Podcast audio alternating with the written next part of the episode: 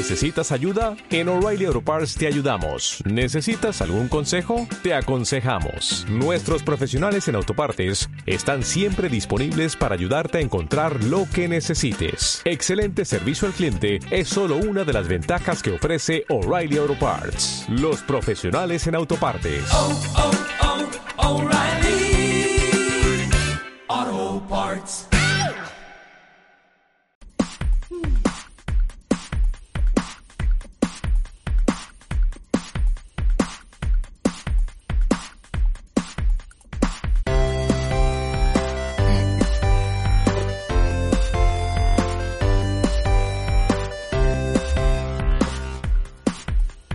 Fundación Inclusión 360 presenta Platícame más, en vivo con María Royce. Nuestra invitada de hoy, Leti Vázquez.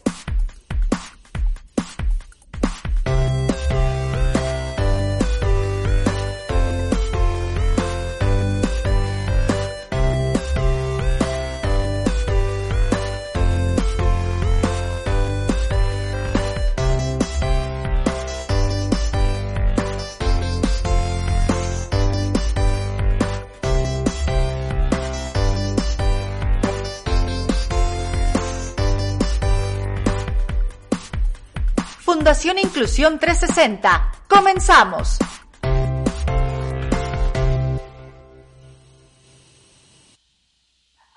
Hola, hola, ¿cómo están?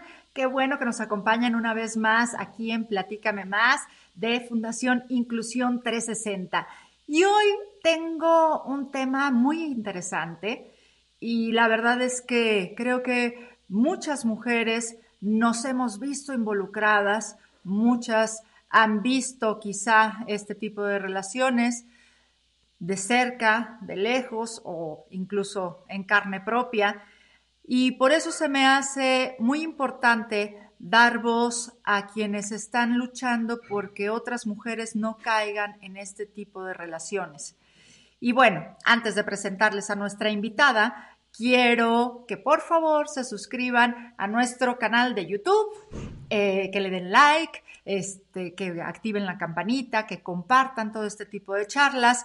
Y bueno, sepan ustedes que las mujeres con discapacidad son más susceptibles de sufrir violencia doméstica, violencia en casa. Sus parejas se aprovechan muchas veces de ellas, sus parejas les dicen cosas tremendas y espantosas y ellas se las creen y siguen estando ahí. Pero no solo las mujeres con discapacidad, también les pasa a cualquier mujer. Y también le pasa mucho a las madres de hijos con discapacidad quienes están envueltas en una relación abusiva y que de pronto llegan a creer que no van a poder salir adelante con su hijo con discapacidad ellas solas y entonces eh, siguen estando en este tipo de relaciones abusivas permitiendo faltas de respeto, permitiendo violencia y muchas otras cosas y no saben cómo salir de ahí. Y el día de hoy tengo a una invitada muy especial. Ella es terapeuta, ella es tanatóloga ella da también muchísimas conferencias de manejo de emociones y ella también en algún momento se vio envuelta en una relación abusiva. Y es autora de un libro que se llama Ni contigo ni sin ti. Y justamente este libro habla de este tipo de relaciones abusivas. Y por eso yo les quiero presentar el día de hoy a Leti Vázquez para que nos hable de todo esto. Leti, hola, bienvenida, ¿cómo estás? Hola María, muy bien, gracias. ¿Y tú? Bien, también, bienvenida. Bueno, muchas gracias. Oye, Leti, platícame un poquito de ti. ¿Qué te gusta hacer? Antes de que nos cuentes quién eres y demás, ¿qué te gusta hacer? Fíjate que me encanta leer, me gusta mucho eh, los pilates, me encanta el fútbol y disfruto mucho mi trabajo. La verdad es que disfruto muchísimo mi trabajo y bueno, ¿qué te digo? La verdad es que sí, sí, soy como muy este, y de deportes, me encanta estar viendo deportes eh, con mi esposo. Ajá. Disfruto mucho todo eso, o sea, sí, y me encanta hacer ejercicio. Ok, eh, Pilates, ¿qué es lo que te Sí, ay, sí, me encanta. ¿Y a qué equipo le vas? En fútbol. Al Cruz Azul. Al Cruz Azul, ándale, Sí, con ellos trabajamos la tolerancia a la frustración. Entonces, Ok, ok. Sí, pero la verdad sí, me encanta porque toda mi familia ha sido, como somos de Hidalgo, bueno, mi familia es de Hidalgo, yo ya nací acá en la Ciudad de México, pero eh, somos toda la vida de- del Cruz Azul, mi abuelita, todos, entonces prácticamente nacimos con ese equipo, súper futboleros y bien, pero bien, sí es algo Qué que me apasiona, la verdad sí, es algo que me apasiona, me encanta. Oye, Leti, tú Sí. en principio no estudiaste nada para ser terapeuta. O sea, tu primer, tu primer camino fue la administración, ¿cierto? Sí, sí. Estudié administración de empresas. Estudié administración, no era lo que yo quería, la verdad, pero como tenemos unos negocios familiares, pues era como, pues, ¿quién los va a admi- administrar? Y pues métete a administración y métete a administración. Y me convencieron de meterme a estudiar administración de empresas. Ajá. No me desagrada, no me desagrada. En el camino aparte me especialicé en finanzas porque es algo que me encantaba. Eh, no me costó trabajo realmente, la economía, todo eso me gusta mucho. Pero cuando estaba ya trabajando en la empresa familiar, la verdad es que ahí me empecé a dar cuenta, en lugar, mi oficina se empezó a volver como un consultorio. Mm, me gustaba mucho platicar con la gente. Me empecé a dar cuenta de cómo la gente tenía, o sea, sus problemas emocionales estaban totalmente relacionados con la productividad y a mí me encantaba eso, ayudar a la gente. Entonces, a raíz de todo eso, decidí que yo quería ser mejor, yo quería ser psicóloga, pero ya estaba muy difícil porque ya por los tiempos ya no podía yo estar, ya no me daba tiempo, digamos, para estar trabajando y estudiando así una carrera y decidí meterme a hacer una maestría, es decir, en una psicoterapia, psicoterapia en, ter- en terapia racional emotiva conductual. Y a raíz de eso, ahí sí ya lo pude combinar, de trabajar y de estar estudiando este, la maestría. Pero fue por eso lo que me, como que decía yo, necesito algo que me, que ayude a la gente. Me gustaba mucho todo eso y me metí, me metí a estudiar a eso y después me salgo de la empresa y ya me dediqué al consultorio durante muchos años también. Pero, y la tanatología también la estudié antes de, eh, como ese era un diplomado, la estudié antes de la, de la maestría. Ok. Y bien, ese fue como más sencillo. Sí. Después lo, pude combinar muy bien con la parte de la psicoterapia. Ese fue bien interesante, la combinación, porque trabajé con muchas mujeres que vivían violencia y que las llevó también a estar eh, enfermas. Trabajé con muchos años con mujeres con cáncer y era impresionante cómo vivían en un ambiente tan desagradable. Casi todas venían de violencia, de falta de autoestima y sobre todo trabajaba con enfermas terminales ya. Y bueno, después sí lo combiné con la parte de la psicoterapia. Y bueno, bien, realmente siempre me ha gustado mucho la tanatología. Después ya fue un tema complicado porque la verdad es que estar en contacto con el dolor tanto tiempo sí es difícil. O sea, muy, sí muy va, difícil. sí te va pegando emocionalmente a ti también porque te involucras. Sí, sí, te involucras. Y estuve muy involucrada con mujeres y estaban muy jovencitas. Entonces sí, sí fue, sí fue difícil, muy difícil. Trabajaba en la raza, directo con mujeres eh, ya con cáncer, ya terminales. Y sí, después trabajé ya en el consultorio, lo dejé porque bueno, sí fue muy, muy difícil. Sí llegó un momento en donde mm, es demasiado el dolor de ellas, ¿no? Y de repente, y de la familia, pero sobre todo de ellas.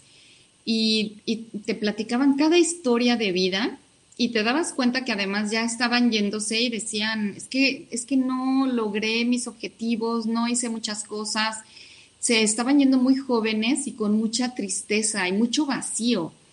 Entonces, y, y casi, nu- y casi nunca con sus parejas acompañadas. Ellas eran, estaban solas. Sí los podían acompañar los papás, estaban los hijos, pero la pareja no.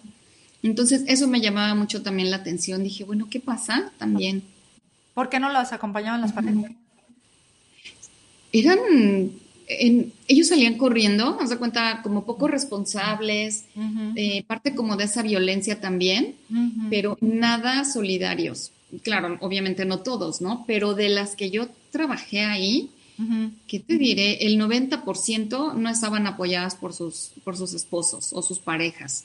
Claro. Entonces sí tenían mucho rencor también con ellos, habían vivido violencia. Entonces todo esto, la verdad, también fue parte por lo que yo estudié también para, más bien trabajé, empecé a trabajar mucho con mujeres, porque es como, como, y de chiquitas también las ves, como traemos como ese patrón cultural y sí, sí, era, era muy difícil. Desde ahí era muy difícil verlas. Después empiezo a trabajar ya en el consultorio, en mi consultorio ya directo, y sí seguí trabajando la parte de tanatología, sí seguí trabajando esta parte de los duelos, pero ahí empecé a trabajar con mujeres también que estaban viviendo una situación como la que yo viví también con misóginos. Y realmente eso fue lo que me inspiró también a, a hacer este libro que hablo precisamente de los misóginos de esa violencia, en donde sí te podría decir que para mí lo más, más importante es saber en dónde estás, con quién estás casada o con quién estás compartiendo tu vida. Para mí, desde el momento en que tú te das cuenta con quién, quién es esa persona, me parece que es la mitad del camino, porque entonces ya sabes cómo va a actuar, ya sabes qué va a hacer, son totalmente predecibles y entonces eso me, nos daba oportunidad nos daba oportunidad a mí como psicoterapeuta, trabajándolo con las, las pacientes, de hacer estrategias de salida, de cambiar también, de salirse, de ya no estar junto a un misógino. Oye, Leti, pero a ver, platícame primero. ¿Qué es un misógino? O sea, primero, ¿qué es? Mira, casi siempre pensamos que un misógino es, un, es alguien que odia a las mujeres. No es alguien que odia a las mujeres, es alguien que le gusta maltratarlas, someterlas y tenerlas con miedo. Pero no creas que tiene un montón. Los machos son como de tener muchas mujeres y una es su preferida. Pero los misóginos son los que tienen una, pero se ensañan. O sea, es, te tienen, o sea, te tienen y no te van a dejar, son, son celosos, no quieren que nada te toque, no quieren ni que salgas de la casa, no quieren que veas a nadie y no te pueden dejar tampoco ni quieren dejarte, y, pero están como obsesionados y la única manera de tenerte controlada es a través del miedo. Te van deprimiendo y, hasta, y te quedas ahí. O sea, literal, te quieren tener ahí. Eso es todo. Eso es todo. Y te pueden tener el resto de la vida. Oye, pero, ¿cómo, ¿cómo, logran, ¿cómo logran esta parte de que les tengas miedo? O sea, ¿de qué manera? Fíjate, Mira, los misóginos tienen una, una parte en donde la primera es, te llegan como, como si fuera tu premio mayor, como si fuera la lotería, que el, mejor, te se presentan como si fueran un príncipe, el, la mejor, sacan la mejor versión de ellos, caballerosos, lindos, detallistas, tiernos. Son personas que verdaderamente te pueden endulzar el oído, te deslumbran, y la verdad es que son, sí te podría decir, son personas muy lindas, ¿no? Todos tenemos algo bueno en nuestro ser y ellos te sacan lo mejor, lo mejor. Entonces llega un momento en donde te sientes verdaderamente como si la vida te estuviera recompensando y que dices, sí, eh, es, o sea, que te sacaste el premio mayor, la lotería, y te sientes de veras hasta bendecida y agradecida con la vida por tener una persona que te cuida tanto, porque te cuidan y no son groseros, nada. Pero como te podría decir literal, como receta de cocina, como a los seis meses empiezan las agresiones y bien sutiles, verdaderamente sutiles. Son momentos en donde la persona te puede de repente empezar como a voltear las cosas, como de repente, oye, ¿por qué fulanito te estaba volteando a ver? Y tú dices, pues yo ni cuenta me di, ¿no? Es que no, es que yo vi que te estaba volteando a ver. Dices, no, o sea, yo ni cuenta me di. O sea, dices, no, ni cuenta me di verdaderamente. Y entonces ahí empiezan, bueno, es que, no sé, empiezan como que eso a mí no me gusta, eso me, no me gusta porque yo no quisiera que ni el aire te tocara, nada más te quiero para mí. Y entonces toda esta parte en donde te quiero para mí, este, no te quiero perder, eh, me molesta, me, me, pones, este, soy muy celoso en la parte en donde no quiero ni, ni que te volteen a ver. Entonces, al principio tú te empiezas a sentir pues feliz, ¿no? Ay, pues qué padre, los celos parecieran que son este, algo como padre, de repente uno lo ve como romántico, pero los celos, por supuesto, en una relación serán siempre enfermizos y mm, te empiezan a embelezar y empiezas a, mm, y bueno, después de eso te empiezan a decir, ok, bueno, no te preocupes, no pasa nada, es que, bueno, te quiero para mí. Pero después siguen saliendo y siguen saliendo los detalles. Puedes estar en una reunión y te dice, te, te siguen saliendo con comentarios como, es que no me gusta eh, cómo te tratan, no me gusta cómo te ven, no me gusta, y empiezan a Ah. Dime, dime. no, eh, es que en ese tipo de comentarios, por ejemplo, o sea, también está involucrada no solo el amigo, sino también el primo, el tío, ¿no? Este, sí, tu mamá, ¿no? Sí, a mí, por ejemplo, el con el que yo estuve casada, eh, con este, pues sí, ahora lo puedo ya, o sea, ponerle el misógino, por, yo, él de repente me decía, es que no entiendo por qué tu papá se te acerca así. Yo decía, pero ¿cómo? ¿Cómo? Me dice, ¿por qué? ¿Por qué te tiene que estar platicando tantas cosas? Ese no puede ser. Y después era, estábamos en alguna reunión y era, ¿y por qué tu hermano? ¿Y por qué te está platicando no sé qué? Y no sé qué platicas con él, y tus primos, y esto. Y todos los hombres, llegaba un momento en donde yo decía, yo prefería que ya nadie me estuviera hablando. Y estaba con él y estábamos en una relación, en una este, fiesta familiar. Y yo era así de, por favor, nadie se me acerque, porque empezaba con eso de, ¿y por qué? Y aparte yo no me daba cuenta que yo, yo no tenía por qué estarle dando explicaciones, no tenía por qué defender mi inocencia o demostrar mi inocencia. Y con ellos la tienes que demostrar, porque es así de, no, y de al rato empieza a subir de tono, yo vi que también lo estabas viendo, yo vi también que estabas coqueteando, yo también te vi esto, y entonces te empiezan a decir cualquier cantidad de cosas que además de que no son reales, te empiezan a confundir. Y lo único que, y empiezan también esas frases de, pero es que mm, si yo te doy todo, si yo estoy cuidando que tú estés bien, ¿por qué me haces tú esto? Y te le empiezan a voltear y a voltear y a, a voltear hasta que llega un momento en donde de verdad te sientes como en un ladrillo ya no te quieres mover de ahí y de verdad vas por la calle y dices, por favor, que nadie, por favor, que no me encuentre a nadie porque no quiero que nadie me vaya ni a saludar. Te empieza a dar pánico de que te saluden en la calle porque luego, luego te dice, pero ¿por qué? Y que, ah, y la otra. ¿Y, ¿Y tuviste algo que ver con ese? Seguramente. Y te empiezan a presionar de, a ver, es en serio y a ver, y luego empieza una presión también de... Mm, si no eres el primero, con quién más estuviste, qué si entonces qué tipo de mujer eres. O sea, y te empiezan, yo les digo que son como tehuacanazos, te quieren sacar cosas que no son, o sea, te quieren hacer ver un elefante rosa y que a veces termina cediendo, porque de verdad es como a fuerza quieren que tú les digas lo que ellos quieren escuchar para el día de mañana hacer, echártelo. Okay. Pues el, el día de mañana te lo, hace cuenta que te lo cobran. Entonces, o sea, poco a poco lo que voy entendiendo es, o sea, el principio es una relación maravillosa, ¿no? De cuento de hadas, ¿no? Exactamente. Y de pronto es una telaraña en la que te van envolviendo hasta que tú misma crees en lo que él está diciendo. Exactamente, sí, lo describiste perfecto. Es una telaraña y sí te lo terminas creyendo. Hay frases, por ejemplo, que te empiezan a decir, que eso aparte lo vi en el consultorio, no nada más yo lo viví. Ya en el consultorio, cuando yo escuchaba, decía, es que son de catálogo. Te dicen, por ejemplo, eh, nadie te va a querer como yo te quiero, nadie. y, y luego te empiezan a decir, a ver, ¿quién te va a querer? A ver, ponte a ver, ¿quién te va a querer? ¿Y quién te va a querer como yo? ¿Y quién te va a querer siendo como eres? Y de verdad llega un momento en donde sí te empiezan a meter, por supuesto, esa, o sea, tu autoestima empieza a estar por los suelos. Y cuando tú dices, bueno, es que, o sea, alguien sí me puede querer, inmediatamente te entra la duda a ti misma, ¿no? De decir, ¿y por qué me podría querer alguien, no?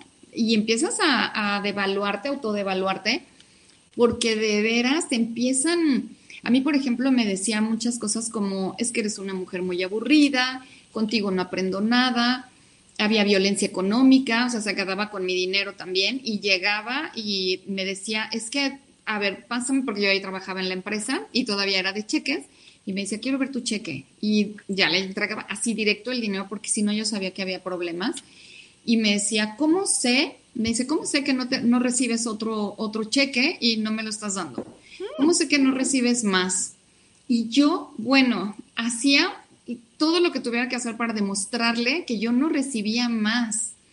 No, no, no, te vuelven, o sea, verdaderamente llega un momento en donde estás, ya nada más te dedicas a defenderte, a defender toda tu, de verdad, tu inocencia. Yo salí a las seis de la empresa y tenía yo que estar seis y media en la casa. Y si no me decía, ¿con quién te fuiste? ¿A dónde te fuiste? ¿Por qué? ¿Dónde estabas?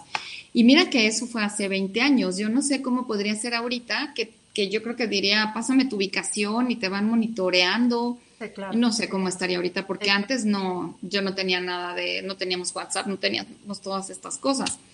Entonces, pero, pero sí era de, de todo, todo, todo es mm, checarte, preguntarte dónde estás, qué estás haciendo, con quién estás. Eh, de repente te llaman como para ver y, y no pueden escuchar nada eh, alrededor del teléfono, porque luego, luego es el interrogatorio y con quién estás y con quién estás y qué estás haciendo y yo que te doy lo mejor de mí y, yo no te importo, me vas a perder.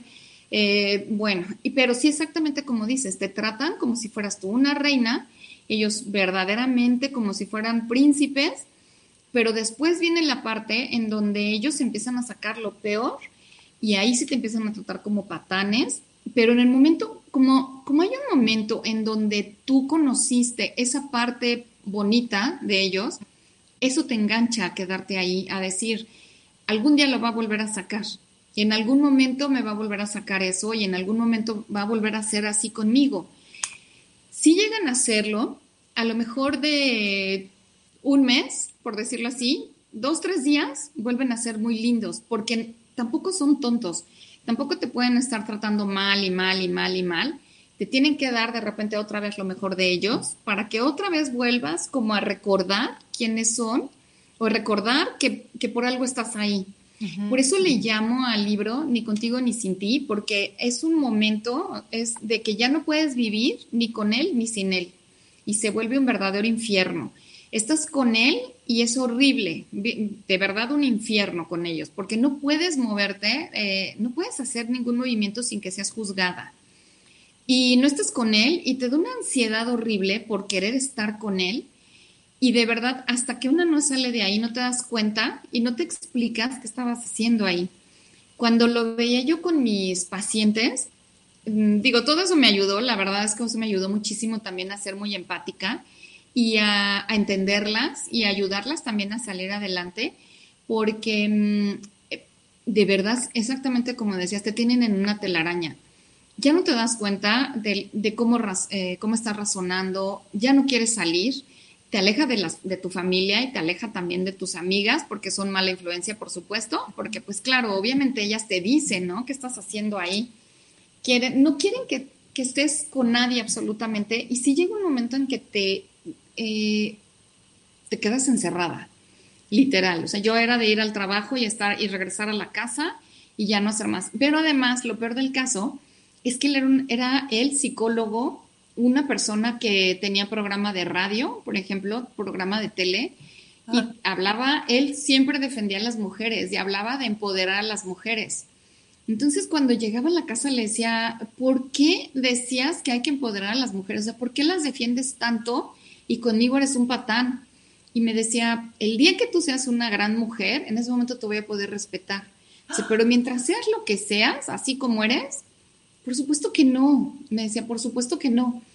Cuando llega un momento, te, voy, a contar una... una fuerte, Leti, qué fuerte.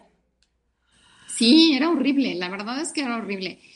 Eh, una vez que me decía, ¿no? Que estábamos en un restaurante y de repente me dijo, eres que eres tan aburrida, tan aburrida, ya me hartaste. Y literal se acostó, pero así, se acostó en la mesa. Y yo, bueno, o sea, trágame tierra. Me dices que ya, es que, es que de veras eres bien aburrida. Y entonces se queda así y por supuesto, llega, ya llega el mesero, nos trae la cuenta y todo, y, y obviamente despierta, según él, una vez que había yo pagado la cuenta, ¿no? Porque y ya despierta, según él, y me dice, bueno, ¿ya pagaste? Y yo sí, ya pagué, pues ya vámonos.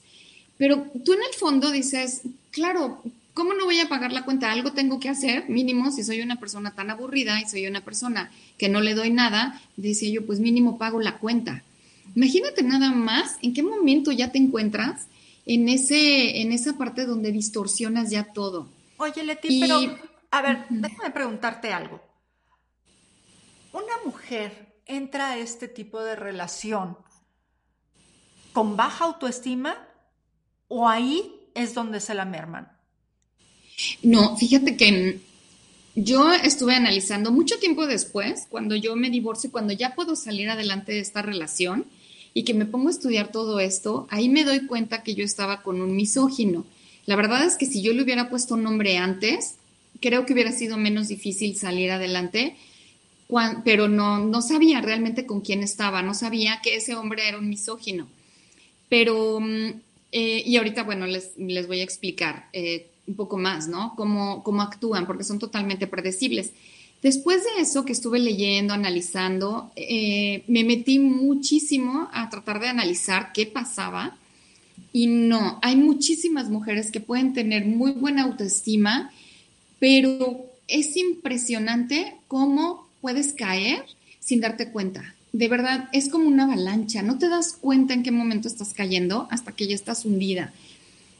He conocido muchas también y en el consultorio tuve muchas mujeres súper profesionales, bien interesantes, verdaderamente con autoestima, que me decían, vengo de una familia donde mis papás se respetan.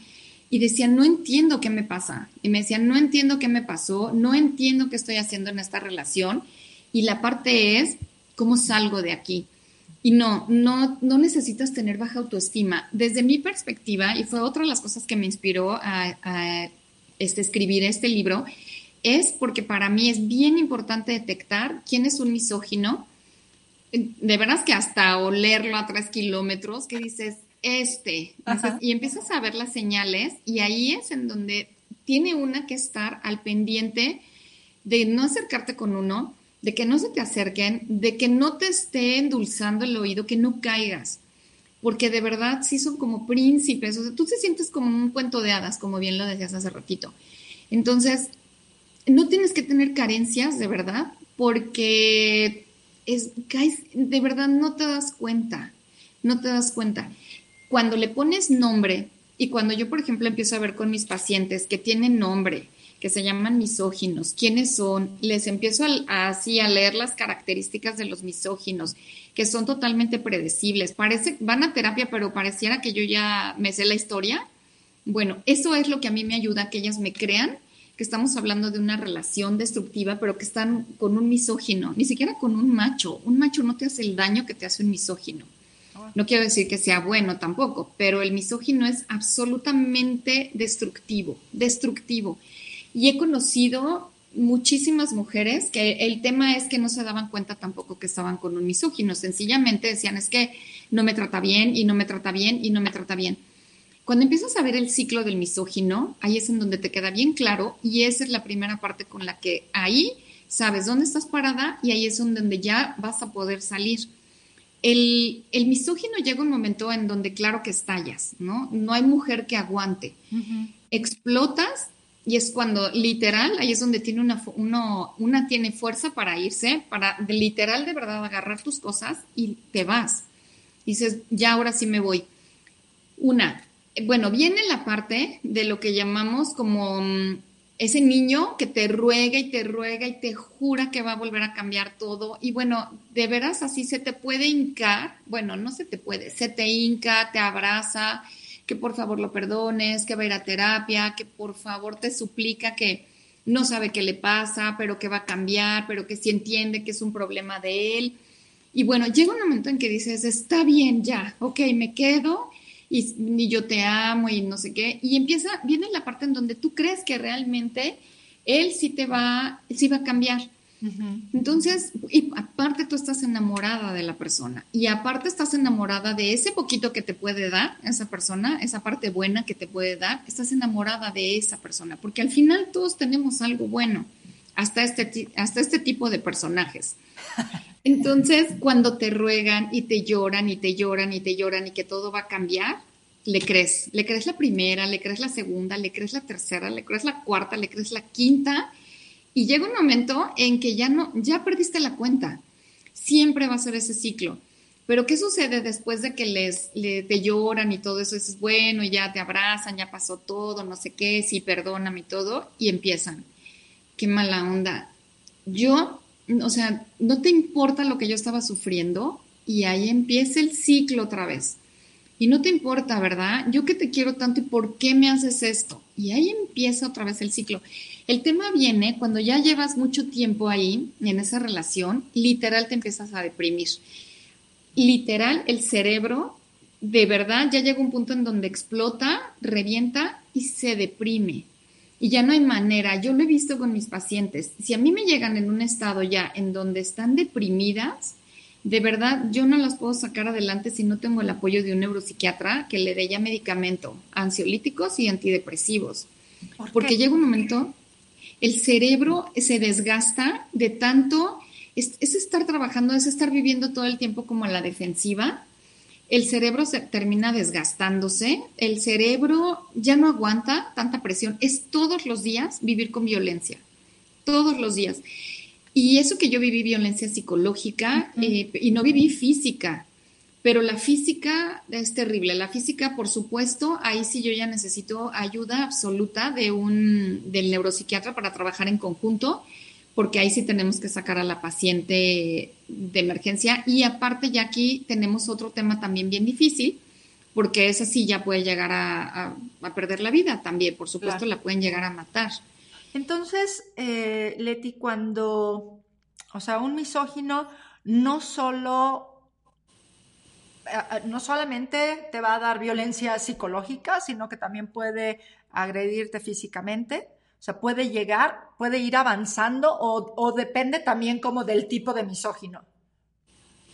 Sí depende del tipo de misógino. O sea, sí, sí hay este, sí se pueden llegar a frenar pero la verdad es que sí hay otros lugares, y podría decir otra cultura, en, otras en otra educación y en otros rangos, sí llegan a la violencia física, porque también desgraciadamente la mujer estamos, em, se nos hace a veces hasta común que eso suceda, no normal, común.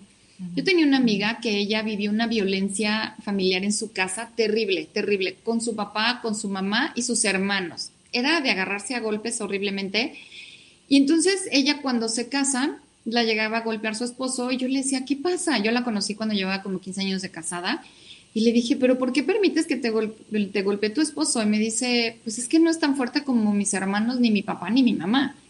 Entonces eso es esporádico comparado con lo que yo vivía en la casa. Entonces me dice, no pasa nada. Yo decía, no puede ser, no, no puede ser. Es una cosa terrible en la que tú comparas y dices, bueno, es menos que lo que yo vivía, ¿no? Entonces, y los misóginos tampoco son tontos, ¿sabes? Ellos también sí saben, saben hasta dónde llegar y saben cómo poco a poco, poco a poco también te pueden ir provocando hasta el grado en donde sí saben, donde ya pueden brincar ese, ese punto. De las que yo he conocido, o sea, de las que yo he tratado, no ha habido violencia este, física en determinadas, sí he tenido muchísimas con violencia física, pero sí los puedes como identificar en dónde sí puede ser un abuso terrible de esas mujeres que verdaderamente saben, ellos saben perfectamente bien que las pueden golpear y que de verdad no va a pasar nada, porque desgraciadamente, desgraciadamente tampoco es tan fácil acudir una a las autoridades. Es tristísimo lo que sucede.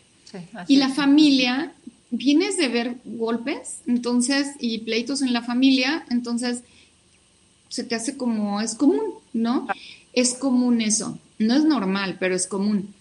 Pero si tú estás, por ejemplo, en, no lo sé, trabajé con gerentes, bueno, gerentas, con directoras que vivían con, misóginos y era también de entregarles el dinero, la violencia psicológica, la violencia económica, mujeres que te podían verdaderamente llevar 100 personas en la empresa y ellas no podían en su casa. Y era una, violencia terrible. Y aparte la, la, de, ¿qué haces en esa empresa? Yo no sé cómo te creen, ¿no? Eres un fraude porque pues no entiendo qué haces ahí, pero es, pero dame tu dinero, ¿no? Porque ganas bien y entonces yo lo administro. Si no, es una cosa ¿Y ellos también trabajan? Ellos también trabajan, ellos también pueden trabajar sin problema, no, no, no necesariamente están esperando a que la mujer los, los mantenga. O sea, eso sí también es bien importante, este, qué bueno que lo comentas porque no están esperando que la mujer los mantenga. Eh, sí hay casos, por supuesto, pero no, en, en, este caso, por ejemplo, con el que yo estaba casada, él, él ganaba como el triple de lo que yo ganaba, yo ganaba bien, yo ganaba bien y no tenía dinero para mí, porque era todo para él. Entonces, pero era, o sea, no necesitaba él nada, o sea, él nada. Tenía su dinero y, trabaja.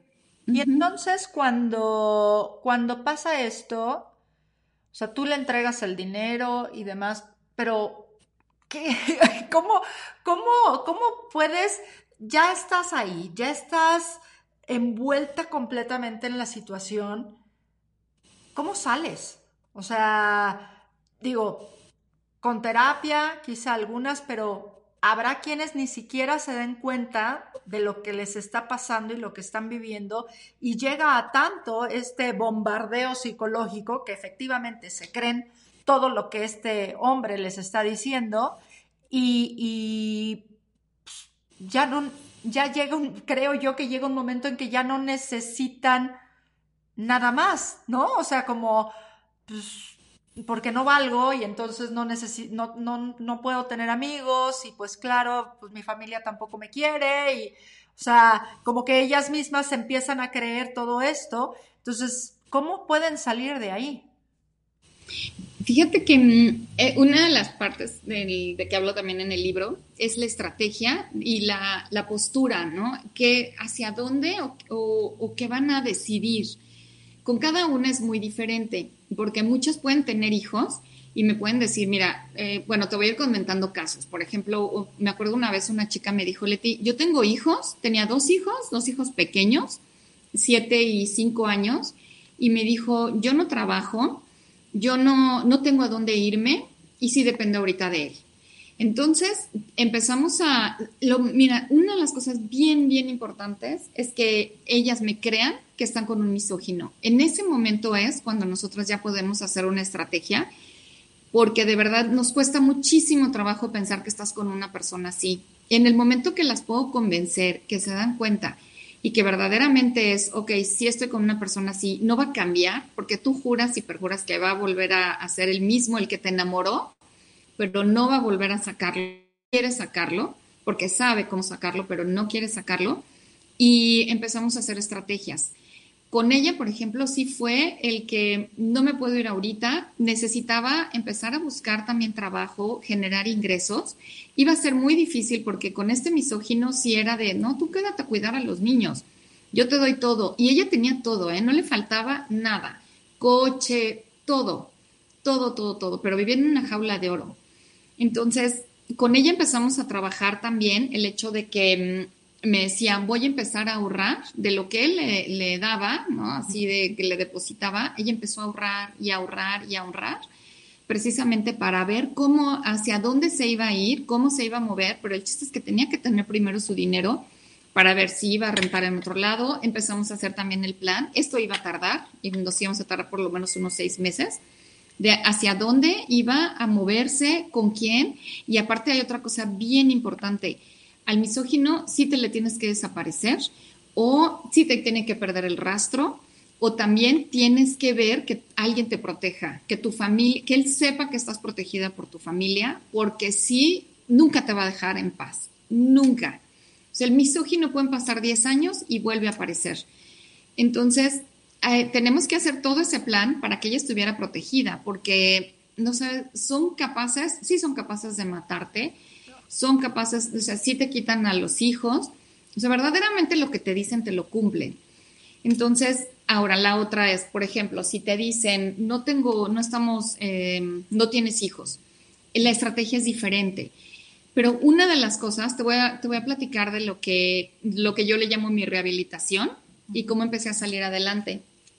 A mí en el, en el 2004 viví un secuestro, me secuestraron tres días y a raíz de eso yo tuve que empezar a ir a terapia y a, yo ahí tenía dos años ya de, yo tenía dos años de divorciada, pero yo seguía con él.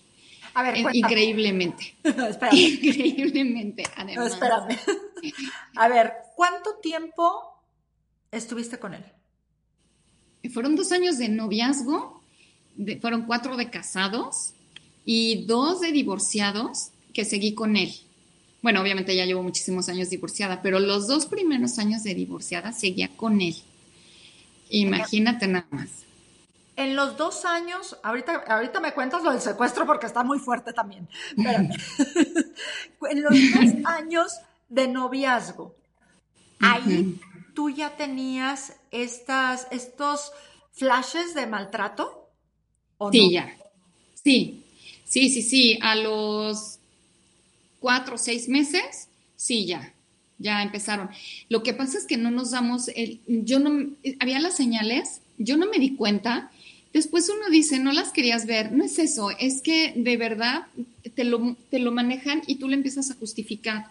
Es el hecho de decir, bueno, es que yo lo hice enojar bueno, es que yo cometí este error, bueno, pues es que yo le hubiera demostrado esto, bueno, es que a mí me falta, no sé, eh, como que nada es suficiente y es como, bueno, sí, perdóname y entonces, y sí, no me fijé, no me di cuenta. Entonces, ¿no te casaste o sea, sabiendo que muy, muy en el fondo, muy en el fondo, así sabiendo que te ibas a divorciar?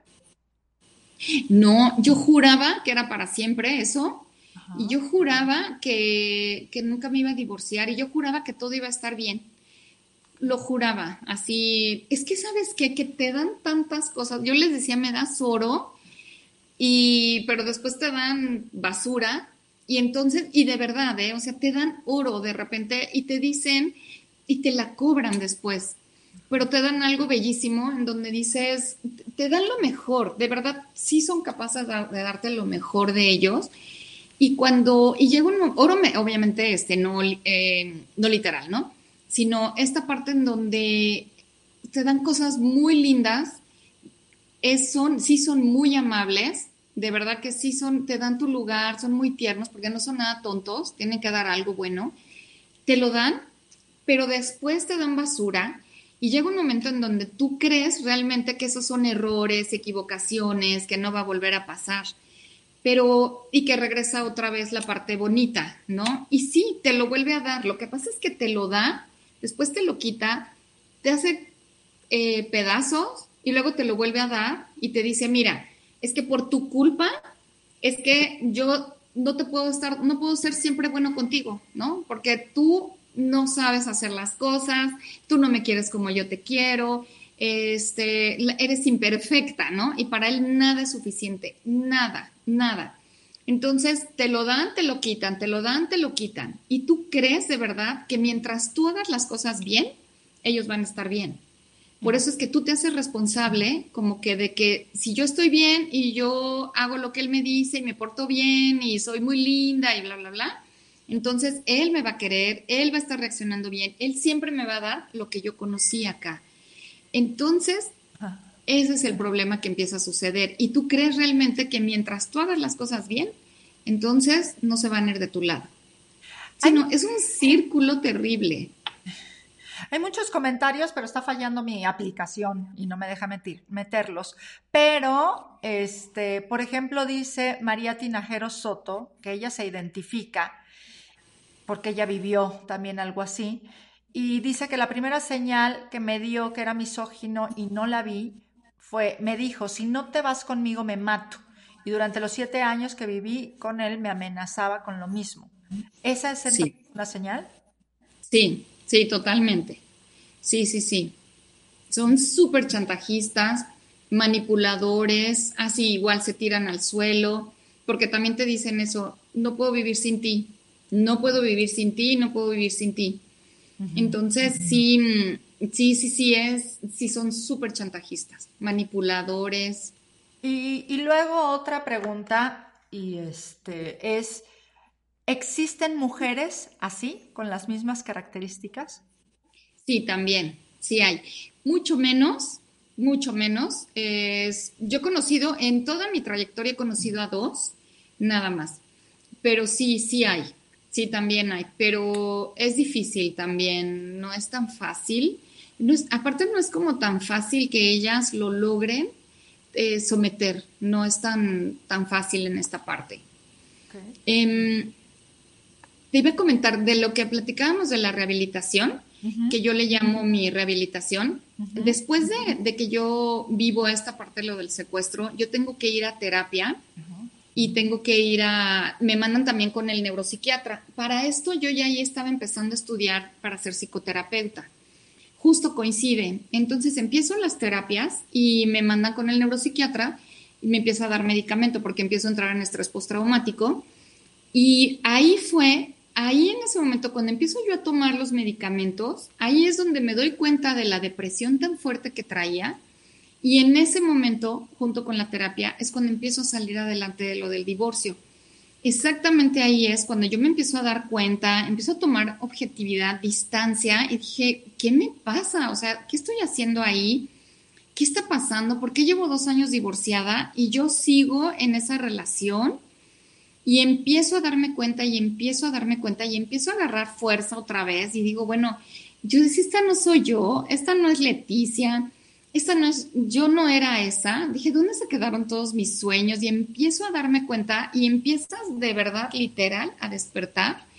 Empiezas a ver la vida de colores otra vez, porque yo les digo, yo ya le veía en blanco y negro, en tonos grises, de verdad, toda la vida ya era, era desagradable, ya no ves los colores. Y entonces, y fíjate que empiezo, yo, le, yo me aventé o me llevé un año en mi rehabilitación, un año, en donde era solo por hoy, solo por hoy, porque él me hablaba, me hablaba todos los días, a todas horas, ya divorciados, todos los días, ya para pedirme cuentas, ¿y dónde estás? Y es que ahora que estamos divorciados, yo no sé qué estás haciendo así esos grados. Y yo seguía dando respuestas. Cuando empiezo a salir adelante de, que literal el cerebro, ahí entendí qué pasaba con el cerebro, de que literal lo empiezas a aprender, literal, eh, y necesitas apoyo realmente, ahí y ansiolíticos y bueno. Empiezo a salir de todo eso y me empiezo a tomar, este, a dar cuenta realmente y empiezo a estudiar también y a leer cómo contestarle, empiezo a aprender cómo contestarle para entonces ya no engancharme y que por lo tanto a lo que yo le dijera él me atacara. Entonces empiezo a hacer comentarios como, ¿sabes qué? Estoy evaluando la relación, estoy viendo porque definitivamente no quiero una persona que dependa de mis emociones, no quiero una persona que dependa de, mis de mi comportamiento. Y empiezo a hacerle preguntas y empiezo a trabajar tanto y empiezo a leer muchísimo de cómo, cómo defenderme sin, sin provocarlo porque todavía no estaba yo lista a que me siguiera saliendo con agresiones. Empiezan después mis preguntas como, no estoy entendiendo qué estás haciendo conmigo si soy un monstruo, por ejemplo. Le decía, y hubo un momento, hubo un momento, me acuerdo perfecto de esa que me habló y otra de tantas, y me dijo hasta la despedida, y le dije, oye, yo en tu lugar, yo no estaría junto a un ser como el que acabas de describir porque obviamente ya no, yo, él podía ya hablar así, pero yo ya no le creía, ¿no se cuenta? Yo, yo en ese momento ya me había dado cuenta que yo no era ese ser que él hablaba.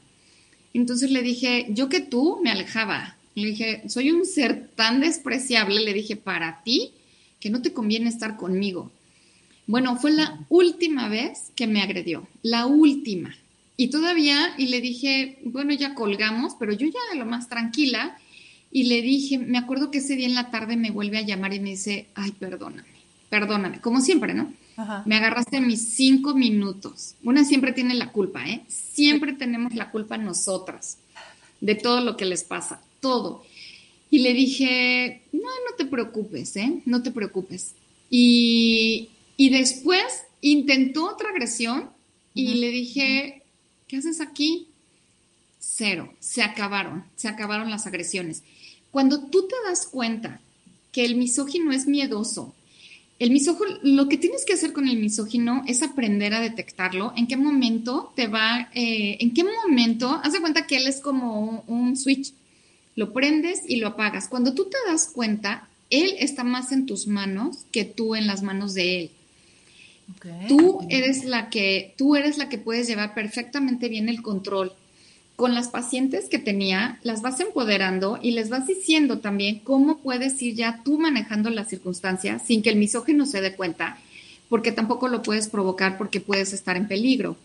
Entonces, pero sabes, aprendes perfectamente bien a manejarlo, haz de cuenta así como que tú tomas el control. ¿Cómo?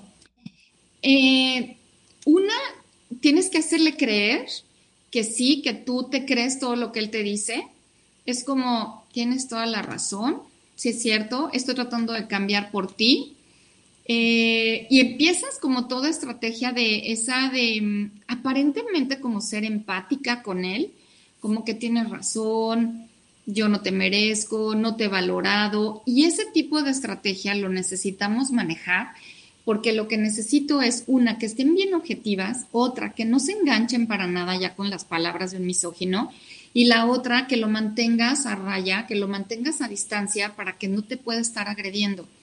Eso a mí me va, dando, me va dando tiempo también para que ella empiece a recuperarse, empiece a generar autoestima y que se dé cuenta que el misógino tiene miedo y que el misógino lo puedes controlar y que al misógino puedes, realmente lo puedes mm, manejar como tú quieras, pero sin que él se dé cuenta. Y todo esto es para que el día de mañana tú te puedas salir, literal, te puedas salir. Yo cuando me salí, me tuve que salir también cuando él no estaba, porque verdaderamente tampoco es fácil y tuve que dejar un montón de cosas, porque no es nada fácil salirte, te tienes que salir escondida. Y después de eso, te tienes que proteger. Y después de eso, todavía me llamó, me buscó y todavía regresé. Imagínate, o sea, no, no, no es... Es una cosa impresionante con esto de los misóginos, de verdad impresionante. Yo creo que podríamos llevarnos aquí horas y, sí, sí, sí. no terminamos. Dice, dice Yvette Solter que parece que uno está hipnotizado. Y sí, creo que... Exactamente. Creo, que sí. Leti, platícame entonces como por qué escribes este libro o en qué momento decides escribirlo. Mira, la verdad es que ya tenía yo muchísimas ganas de hacerlo no me había atrevido porque dije, ay, son de las cosas que uno cree que escribir un libro es así como súper difícil y que es solamente para gente que, sabe escribir. Y llegó un momento en que ahora precisamente con la pandemia, bueno, desde el año pasado, mm, me decía Sergio, mi esposo, que, que hoy la verdad es que estoy felizmente casada, el reverso de la moneda, y la verdad es que cuando capitalizas la experiencia, no cabe duda que que verdaderamente puedes hacer de tu vida algo hermosísimo, ¿no? Algo bellísimo. Entonces, él, me ayudó muchísimo porque me dijo, ya, siéntate y escribe. No tienes que hacer tú toda la edición y hacerlo perfecto ni nada, ¿no? Porque yo ya le había compartido hace mucho que yo tenía muchas ganas de escribir, porque quería verdaderamente compartir con las mujeres una, dos cosas súper importantes. Una, si su pareja es misógino o, si están junto a un misógino, que es importantísimo que lo detecten y que digan, sí, es misógino con el que estoy. Y dos, que se salgan de ahí y cómo salirse.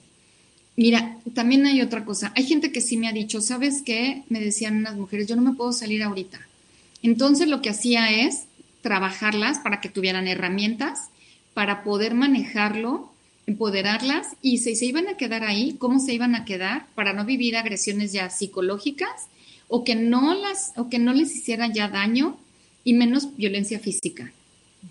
Porque definitivamente también tienes que respetar que hay mujeres que por alguna razón no se pueden ir. Y no es porque no quisieran, es porque no pueden y que te dicen, no es el momento, pero les enseñas esas herramientas para defenderse. Hay unas que sí les decía, por favor, si necesitas meterte de verdad a defensa personal y la primera que te haga le tienes que saber responder. Y eso les ayuda muchísimo porque les da mucho más poder. Y a la primera que les haces y les pones un alto, sí se paran. Los misóginos son miedosos, tienen muchísimo miedo. Entonces, esa es la parte en donde vale la pena aprenderlo, conocerlo. Y este libro precisamente es como mm, eso, ubiquen si están con un misógino y cómo salirse. Y yo les digo, si yo salí, cualquiera puede salir. Y lo he visto en mis consultas de veras han salido de, del 100% que he tenido, han salido el 90%. Ese 10% que no ha salido es porque hay un, yo les pido que por favor no digan que están en terapia o que sencillamente vienen a trabajar que ellas son las que están mal, porque no le pueden llegar a decir al misógino que él está mal, o sea que son ellas las que necesitan ser perfectas para el misógino pero cuando no lo manejan así y les dicen, por supuesto, evitan que vengan a terapia. Alguna vez me tocó uno que llegó al consultorio y se me, se me puso enfrente y me dijo, por tu culpa, ella ya no quiere estar conmigo. Y me llegaban a amenazar porque están, es, eh, yo, yo me vuelvo su peor enemiga y parece de veras un estir y afloja terrible. Entonces, aquí hablo precisamente también de cómo manejarlo de tal forma que tú eh, empieces a convencerte de quién eres, estrategias eh, y cómo salir adelante también. Y la familia, ese es otro punto también importantísimo. Cómo la familia también, cómo que la familia no te diga lo mismo que el misógino te puede decir, porque el misógino te dice, estás loca, y llegas a la casa de tus papás o con la familia y te dicen, ¿estás loca? ¿Qué haces con él? pues estás reforzando también lo que el misógino te está diciendo. Entonces lo que les pido es, no les digas lo que el misógino le dice, porque va a preferir al final estar con alguien que aparentemente la quiere. Si de todas maneras aquí le dicen estás loca y allá también, pues prefieres estar allá, ¿no? Donde te, te, tratan un poquito mejor. Claro. Entonces, sí, hablo de todo eso precisamente. Y vas llevando, o sea, vas justamente como esta parte de identificar primero al misógino, ¿no? Identificar si tu pareja es realmente un misógino, cómo se va comportando, qué es lo... Y luego como esta parte de definir la postura de, la mujer, ¿no? ¿Me quedo o me voy? ¿No? y, luego empiezan como las estrategias, en el, eh, vienen las estrategias a seguir en el libro. Y después, pues ya viene toda la parte de el duelo, la recuperación. ¿Tienes un duelo cuando dejas al misógino también? O sea, aunque, aunque te des cuenta de lo mal que te trataba y todo, ¿tienes duelo de relación? Sí, lo que pasa es que ese duelo empezó hace mucho tiempo porque al final este, ya, ya realmente ya, ya viviste todas esas pérdidas. El duelo empieza desde el momento en que empieza a ser el patán. Desde ahí empieza el duelo porque desde ahí te vas desencantando también. Desde ahí hay algo que, hay algo que te dice o hay algo que empiezas como a, vivirlo ya como pérdida, porque también esa persona que, que te saca lo peor, también hay, ahí hay esa tristeza ya que empieza, de que ya no es como tú lo pensabas o lo soñabas. Entonces el duelo se puede, de hecho el duelo se puede vivir desde, desde el primer pleito, desde la primera agresión hasta el final. Sí, sí genera un duelo también cuando te separas, porque finalmente siempre vas a tener la esperanza, siempre desgraciadamente, de que algo cambie, ¿no? no es tan fácil enfrentarse a una separación, pero bueno, ya es el final, realmente es el final. Y ya viviéndolo, ya trabajándolo, ya en la parte de la terapia, ya es mucho más fácil trabajarlo. Ya viviste tantas cosas que ya lo que, en una terapia lo que hacemos también es para quitar, tienes que poner, y lo que empezamos a poner toda esa esperanza, esa, ese, ese futuro que empiezan ya a ver. Ya hay esa lucecita al final del túnel. Y es ahí donde se está reconstruyendo ya la autoestima, supongo. Sí, sí, exactamente. Yo creo de lo que yo viví y de lo que yo he visto, desde el momento que tú ves quién es el misógino y que tú tienes el poder de manejarlo ahora, porque ya sabes quién es y ya sabes que es predecible y cómo se va a comportar, desde ahí empieza a crecer tu autoestima, porque ya sabes que está en tus manos ahora. Y de verdad, el misógino es absolutamente predecible, absolutamente. Ya sabemos por dónde lo puedes, por dónde lo puedes lastimar, sabes por dónde lo haces enojar, sabes por dónde lo desquicias, sabes por dónde lo vas a hacer llorar y empiezas a, controlarlo tú y él no se va a dar cuenta. Wow. Sí, no es, ajá, por eso empiezas a empoderarlas o empezamos a empoderarnos en donde ya desde ahí empieza esa, empieza esa autoestima, de verdad, porque te empiezas a recuperar y el otro ni cuenta se da. Sí, no es una maravilla realmente. Y ahí hablo de, pues sí, de todo, de todo eso y cómo salir adelante. Y sales, y lo mejor de todo eso es cuando capitalizas la experiencia y ahí como, como eh, lo pongo, ¿no? No estás empezando de cero, empiezas desde la experiencia. Y entonces vuelves otra vez empezar. Me pregunta aquí Estela Gutiérrez, pregunta si leer el libro de Leti le puede ayudar a la víctima del misógino a sobrellevar su vida. La víctima del misógino, sí, sí, sí. Bueno, sí es lo que estoy entendiendo de que si lo puede leer, si está escrito para esas mujeres que vivieron precisamente eh, o que viven en una relación con un misógino, que viven o que vivieron, sabes que, muchas veces también, aunque ya lo hayas vivido, em, te ayuda mucho a darte cuenta después por qué, entre comillas, tu matrimonio pudo no funcionar. Es porque a veces creemos que, em, como que decimos, ay, es que fracasé, a mí un matrimonio, a mí un divorcio no me parece para nada un fracaso, porque la verdad es que aprendes tanto, pero, pero sí es como darte cuenta dónde estuviste, también te hace mucho bien para que aparte no vuelvas a repetir la historia. Entonces, para mí eso es clave, tú te das cuenta, incluso hay jovencitas también que, mm, que lo han leído, por ejemplo, mis sobrinas que lo han leído y que para mí es bien importante que se den cuenta que quiénes son, cómo ubicarlos también, y si ya lo viviste, de verdad que no te, no, que todas esas frases sepas que no son reales, que solamente son de los misóginos, y te vas a dar cuenta realmente, te, si hay algo que quedó lastimado, entonces lo vas a poder recuperar. Eh, pero la verdad es que sí, sí es, sí vale, sí sirve para, para todas las personas. Los que tienen este, una hija, probablemente con un misógino, las personas que, y vale la pena que lo lean, no que, lo, no que se lo den a ella leer, ¿no? Así como que ya toma para que tú lo leas y te des cuenta. No, o sea, también es para la, persona o la familia, para que les pueda ayudar también. Como te decía, no le digas lo mismo que le dice el misógino, ¿no? Eh, porque también la familia es como, te lo dijimos, te lo dijimos, te lo dijimos. Luego, aunque te lo digan, ¿no? La verdad es que aunque te lo digan, o sea, es mejor, mejor ayúdenos o ayúdenme o ayúdala ahorita que está en medio de todo eso. Pero sí, cualquier persona lo puede leer. Yo digo también para que conozcan ese tipo de personajes.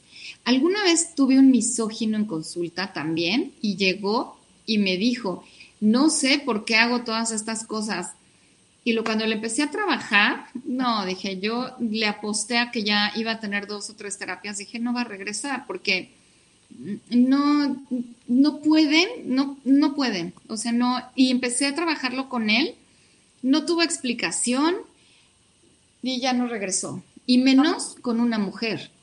Entonces, dije, menos, menos, y sí, a la tercera sesión, si no me equivoco, ya no regresó, fueron dos, pero menos, dije, no, este ni cómo va a trabajar con una mujer siendo misógino. Imposible. Sí, no, es este. Pregunta Sukilu si hay grados de misoginia o siempre es extremo. Eh, no, no hay grados realmente, siempre es extremo. Lo único nada más es que se pueden detener un poco en la parte de la violencia física, pero, pero la psicológica no tiene límites, no tiene límites. La física no es que no tenga límites. Lo que pasa es que desgraciadamente depende también como mm, si, te ven que tú o vienes de una familia de golpes o una, una zona, una sociedad de golpes, saben que pueden pasarse de la raya y saben que pueden llegar a la violencia física. Si saben que en un momento dado eh, es mejor no, no cruzar esa línea, se van a quedar en la psicológica, pero si tú tantito te dejas, sí pueden cruzarla, pero si no, se van a quedar en la psicológica. Saben perfecto hasta dónde también medirle, porque la física también puede ser letal para ellos. Entonces, a veces es mejor la psicológica nada más para que te tengan por el resto de la vida. Hay eh, uno de eh, un querido amigo de allá de España, Manuel Alonso Vieites, que nos ha estado escribiendo como las leyes, las convenciones y toda esta parte para, para saber, ¿no? O sea, para, para cómo poder protegerte como mujer. Sin embargo, creo que también eh, pues es, es muy compleja la situación porque muchas de esas leyes aquí en México pues no se cumplen, desgraciadamente, y, es difícil llegar a denunciar porque incluso las personas que toman esa denuncia este, son capaces también de burlarse de ti y de abusar de ti, ¿no? Entonces, Exactamente. Y la violencia psicológica no tiene, no hay forma de medirla y mientras no haya golpes, ¿no? Y que se noten y que duren más de 30 días la marca, o sea, todas esas cosas tan, tan ridículas, no, no hay manera de denunciar, o sea, no puedes llegar a, denunciar a alguien y decirle este, a violencia psicológica y no hay manera de medirla. no, no, es terrible. Tu esposo Sergio fue quien te impulsó a escribir. Ahora, ya que, ya que te pusiste a escribir, ¿cómo lograste materializarlo? Fíjate que eh, qué interesante tu pregunta, porque yo lo único que hice es de verdad literal terminar de escribir y Sergio fue el que me dijo, tú escríbelo y yo me encargo de todo lo demás. Y porque sabe que soy así como no, pero aparte lo tengo que editar y tengo que hacer esto y tengo que hacer lo otro. Me dijo, no, tú solo escribe y él ya se encargó de ver todo ese escrito con, el, con la editorial nada más, editorial portable, y Sergio fue el que ya hizo todo lo demás. Y la verdad es que sí, eso me, eso la verdad es que me encantó. Yo creo que, sabes que todos somos un libro abierto, ¿no? Todos tenemos una historia que contar. Nadie, eh, o sea, no hay un libro que tenga hojas en blanco. Y todos somos un libro, todos, todos tenemos algo que contar y sería bellísimo. Y hoy por hoy sí puedo decir, a quien quiere escribir un libro que lo escriba, todo, todas las historias de vida son fantásticas, las escribes y, de verdad eh, hay gente muy profesional. Aquí Sergio, bueno, ha sido, tú lo conoces, es un apoyo extraordinario, o sea, somos una, creo que somos una, una pareja muy, muy equilibrada, compañeros de vida y él me decía, tú haz esta parte, tú escribe y yo me encargo de todo lo demás. Y sí, él se encargó de todo lo demás y gracias a él Ajá, se materializó. Y entonces, sí, él, él fue, él me impulsó muchísimo a todo esto, muchísimo. Fíjate, salir, para que vean, ¿eh? Salir de una relación con un misógino para encontrarse con un hombre que te apoya y que te impulsa y que se vuelve justamente en ese compañero que, que, lo que quiere es que la gente te vea y vea todos tus talentos. Qué bonito. La verdad es que qué bonito. Entonces, editorial, editorial portable. ¿Y cómo podemos conseguir tu libro? Bueno, yo ya lo tengo. ¿Cómo pueden conseguir tu libro, Leti?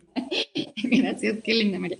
Mira, en letivásquez.mx, Leti así con Y, Vázquez, eh, sí, todo junto es Leti Vázquez, Leti Vázquez sin acento, letivásquez.mx, ¿cierto? MX, ajá. Ese es con la, este, el ebook, con la liga. Después en Mercado Libre también, para este, podemos enviarlo físicamente con Mercado Libre. Y todavía en las librerías estamos en eso, todavía no está ahí en las, en las librerías, ya estamos en eso también, pero bueno, debido a lo de la pandemia se detuvo un poco, pero sí, en la página de Leti Vázquez MX, ahí lo pueden encontrar o Mercado Libre. Perfecto. y la verdad es que es un libro muy sencillo, es un libro cortito y yo creo que es como, como un manual de supervivencia, ¿no? Este, sí, de verdad, porque creo que es muy fácil que una mujer caiga en una relación de este tipo cuando el hombre se presenta de forma tan encantadora y que te va a ir envolviendo hasta acabar con toda tu autoestima para que no puedas salir de ahí. Entonces, el poder saber que existen estos hombres, el después, o sea, ya identificado, saber que tú estás en una relación con un misógino, pero después tener las estrategias para salir de ahí, creo que es lo más valioso. Y Leti, pues has, has, hecho un gran trabajo. Creo que, creo que además el hacerlo sencillo y corto y rápido hace como muy fácil que te des cuenta de estos pasos, ¿no? Como que ya lo identifiqué, ya sé que estoy ahí, hay salida. Hay salida y además puedo tener una estrategia. ¿No? Entonces puedo tener una estrategia a seguir y eso es lo más importante porque quedarte significa pues acabar con tu vida y si no es acabar con tu vida de manera violenta, o sea, que no sea un hombre violento y que no te golpee y que no te vaya a matar, que sí puede suceder, pero si no es así, no va a acabar con todos tus sueños, con toda tu esperanza, con toda tu ilusión, con toda tu alegría. Entonces, eso también es acabar con tu vida. Exactamente. Sí, lo resumiste perfecto. Sí. sí. Entonces creo que, Así es. perdón, creo que es una, vale la pena leerlo sin ni siquiera estar en una relación así, sino también para saber cómo ayudar a tu hermana, a tu amiga, ¿no? A tu hija, a tu mamá, ¿no? Incluso. Sí, sí, sí, sí. Y este, y pues ahora sí que a quien haga falta, ¿no? Pues sí. te los recomiendo muchísimo. Y Leti es una mujer que está dedicada pues a, ayudar, que su, su compromiso y su misión en la vida es aportar. ¿no? Y, no solamente es escritora, también es conferencista, también es asesora financiera y siempre está viendo por cómo encontrar la forma de ayudar. Así que si quieren acercarse a ella en sus conferencias, en sus cursos, eh, en sus terapias o como asesora financiera que también lo hace espectacularmente, pues ya saben, MX. Ay, qué linda, María. No, muchísimas gracias. No sabes cómo te agradezco y, y sí, cualquier cosa, la verdad es que sí, sí, creo que desde niña como que traigo eso de ayudar y mira que la vida te lo va poniendo, ¿no? La vida te va poniendo también circunstancias y, en la vida vas aprendiendo y como es en la vida solo es rica en experiencias. Y qué mejor que leer un libro de este tipo que esté escrito por alguien que pasó por ahí, ¿no? Se aprende de la experiencia y se aprende a salir también precisamente con la experiencia. Sí, sí, exactamente. Yo les digo, si yo salí, de verdad, cualquiera sale. cualquiera sale. Leti, te doy las gracias de verdad por, tu testimonio. Muchas gracias por poner en mis manos este libro. Eh, agradezco, agradezco tener eh, un libro como este para poder, para poder identificar quién necesita ayuda. Hay tantas mujeres, lamentablemente no pude conseguir un testimonio porque tuve una semana muy compleja y quería, quería tener un, testimonio de mujeres de, que vivieran discapacidad y que pudieran hablarnos de algo como esto, o madres con hijos con discapacidad y que no logran salir o que lograron salir pero vivieron esto. Conozco un par de mamás que han salido de estas relaciones violentas, mamás de hijos con discapacidad que afortunadamente han salido de, de estas relaciones, que han sido videograbadas en su propia casa, espiadas con micrófonos en su propia casa para, para tenerlas completamente dominadas, ¿no? Y esta parte de cómo vas a poder salir adelante si no eres nadie, eh, si tu trabajo no vale nada, si, pues, si tú no puedes, ¿cómo vas a poder con tus hijos y menos con este otro? ¿No? Cosas así que, que demeritan muchísimo a la mujer y que afortunadamente este, este par de amigas salieron adelante, pero creo que solamente es una pequeña muestra de, lo, mucho que, de lo mucho que hay ¿no? en, en, todas las mujeres, pero también se da en el círculo de la discapacidad y es importante que, que cuidemos al cuidador también. entonces, entonces eso, eso, eso me hizo eh, dar entrada a esta entrevista para que sepamos que también si estamos en una relación así, podemos salir adelante, tengamos los hijos que tengamos, tengamos un hijo con discapacidad o no, tengamos nosotras mismas alguna discapacidad, también podemos salir adelante y no somos lo que ellos nos están diciendo. Nosotros valemos más de lo que mucho más de lo que ellos dicen y por eso están ahí, justamente porque valemos más. Entonces, totalmente de acuerdo. Entonces, Leti, de verdad agradezco, agradezco esta entrevista, agradezco tu testimonio y este, y pues aquí estamos, Leti. Muchas gracias. Yo te agradezco, María, de verdad, muchísimo, muchísimo, muchísimo. Gracias de verdad de este espacio y gracias también a toda la gente que, que está opinando y que está aportando. Eso es padrísimo y, no sé, algunos, muchos comentarios que se quedaron, pero agradezco a los que estaban escribiendo de verdad. Muchas gracias. Sí, lamentablemente no, no, no, este, no, no se vieron todos los comentarios. Eh, y, pero, pero hay muchos comentarios que te pediría que los leas en Facebook y en YouTube y ojalá que puedas contestarles también. Y, sí, mira, o sea, por ejemplo, Kevin Garcés dice, un hombre inseguro con las mujeres también puede considerarse un misógino, pero no significa que sea malo.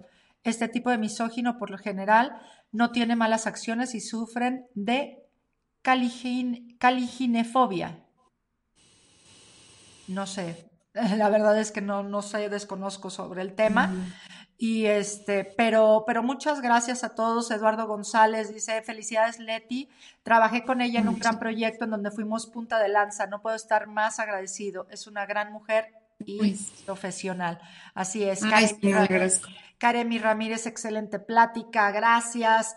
Eh, Víctor González Navarro, gran entrevista, gracias. Kevin Garcés, súper el tema del misógino, gracias. Eh, Víctor González Navarro dice, vales mucho y mereces respeto. Así es. Marcela Ivonne Solter, felicidades, Leti. Pues sí, tienes muchos comentarios. Muchas gracias a todos. Eh, Leti Royce por aquí también estaba. Eh, muy buen tema, interesante, de muchísima ayuda. Excelente terapia, eres un gran ser humano, dice Verónica Navarrete. Pues muchas, muchas gracias. Apoyo, Rocío, excelente información. Eh, pues mira, ya ves, hay muchas, hay muchas personas felicitándote y agradeciendo el tema. Así que, así que, pues Muchas gracias a ti y sigue, sigue escribiendo y sigue compartiendo. Muchas gracias. Sí, ya tengo en mente el siguiente. La verdad es que sí. Sí, sí, sí. Pues vamos, adelante. Pues déjame despedir, no me cuelgues, Leti, por favor. Pues yo quiero agradecerles a todos ustedes su presencia y creo que es muy importante que todas las mujeres sepamos que si estamos dentro de una relación abusiva, tenemos forma de salir y de salir adelante, salir bien y de reconstruirnos como mujeres y reencontrar eso que nos gusta, eso por lo cual hemos peleado, eso que nos hace salir adelante. Nosotros tenemos mucho para dar, así que nunca lo duden, nunca lo duden, jamás permitan que alguien destruya su autoestima.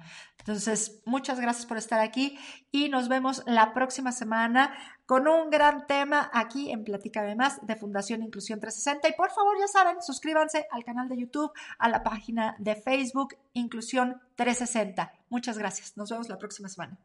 Hasta luego.